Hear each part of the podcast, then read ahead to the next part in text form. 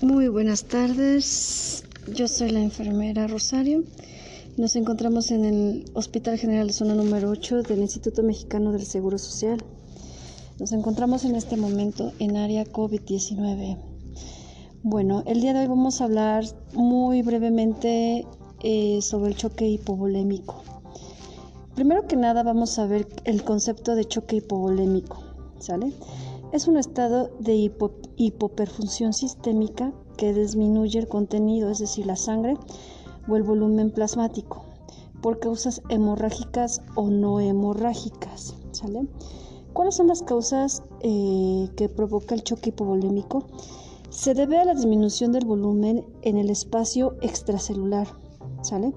Como por ejemplos que tenemos es pérdida de sangre, una hemorragia, pérdida de volumen plasmático, quemaduras, una peritonitis, una, eh, en el cual eh, podemos haber una pérdida de agua y electrolitos, diaforesis cuando el paciente presenta vómito, diarrea y uso excesivo de diuréticos. Esas son las tantas causas que puede provocar un choque hipovolémico. ¿Cuáles son los signos y síntomas del choque hipovolémico?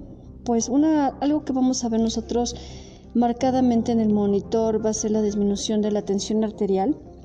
El paciente puede presentar la, hemorragias, el vómito las náuseas. Eso va a conllevar hemodinámicamente su inestabilidad y lo puede llevar pues a, un momento pues no, no óptimo para el paciente. Pero bueno, el tratamiento. El tratamiento del choque hipovolémico siempre tenemos que tener nuestra A, nuestra B y nuestra C, D y E de trauma bien determinada. Siempre asegurar siempre nuestra vía aérea y manejar eh, nuestro ACLS, nuestro ATLS o nuestro PHTLS eh, al 100%. Hay que hacer una adecuada disponibilidad, una adecuada disponibilidad de oxígeno, como les comento, mantener la vía permeable y a su vez pues tener una buena oxigenación para que haya un buen intercambio de perfusión. Hay que reanimar con líquidos. El objetivo es de restaurar el volumen vascular que se está perdiendo ya sea por cualquier causa que tenga el paciente y posteriormente con nuestras, eh, nuestras mnemotecnias para poder tener un mejor manejo del mismo.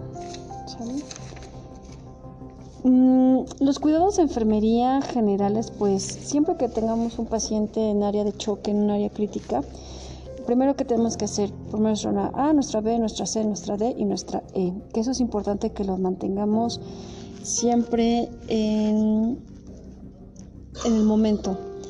Una de las cosas es monitorizar a nuestro paciente, eh, tener dos vías de acceso eh, para tener por cualquier situación invadirlo, ya sea que los médicos nos den la indicación es invadirlos con sondas Foley, eh, sondas nasogástricas, tener todo nuestra, nuestro carro de paro al 100% por si ellos van a querer invadir y tener todo, todo el momento, ¿no? Todo para poder invadir a nuestro paciente y darle una buena atención.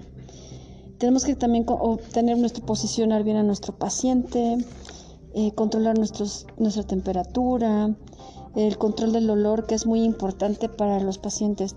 Todos los pacientes o la mayoría de los pacientes, eh, lo único que ellos manifiestan siempre es que les quitemos el dolor. El dolor es algo que, que si nosotros lo manejamos con ellos, a pesar de la patología o de la situación que estén presentando, pues con eso lo vamos, los vamos a mantener fuera de dolor, los vamos a tener tranquilos y siempre mantener nuestro control de hemorragias, que eso es muy, muy, muy importante. Pero bueno, eh, por mi parte es todo y nos veremos en otro próximo audio.